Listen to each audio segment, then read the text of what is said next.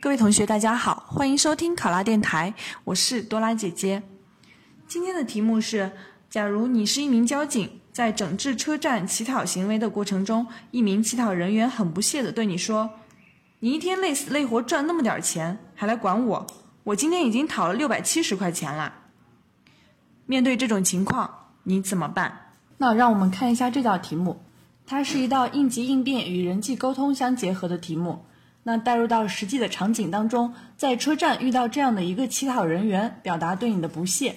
其实我们在处理这个问题的过程中，一定要注意自己的态度。我们在做事情的时候，无关自己的收入，而只是我们的职责所在。那与这个乞讨人员的沟通，还是要利用我们基本的一个思路，也就是晓之以情，动之以理，告之以利，导之以刑，责之以法。对于这一类题目的话，希望大家在回答的过程中可以明确一点。我们看到一个人的时候，其实背后是有一类人，它反映的是一定的社会现状。所以说，我们一定要把它上升到一个高度，去对这类现象进行解决。考生开始答题。面对乞讨人员嘲笑我收入不如他，没资格管他的情况，作为民警。我依然会严格依据相关的法律法规，秉持原则性和灵活性相结合的原则，对其进行批评教育，必要时采取相应的法律措施，还乘客一个清静的候车环境和有序的乘车秩序。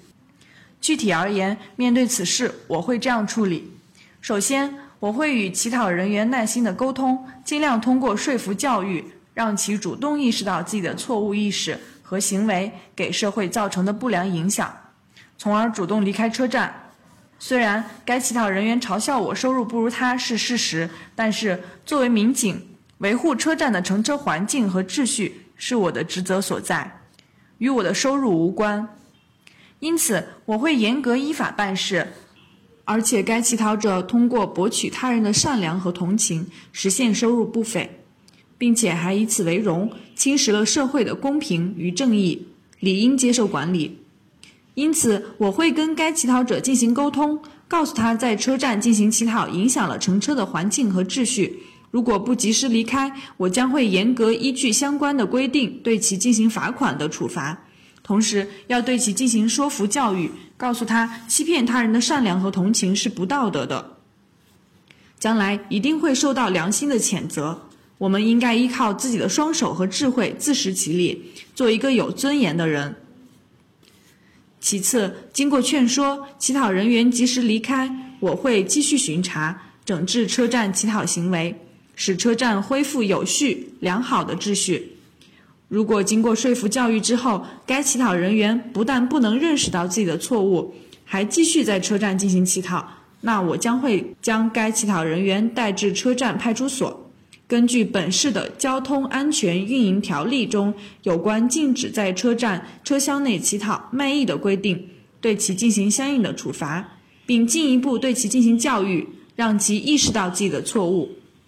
最后，我会谨记本次的工作经验，在今后的工作中依然坚守自己的岗位，在严格依法执法的同时，能够做到柔性执法，以教育为目的，以处罚为手段。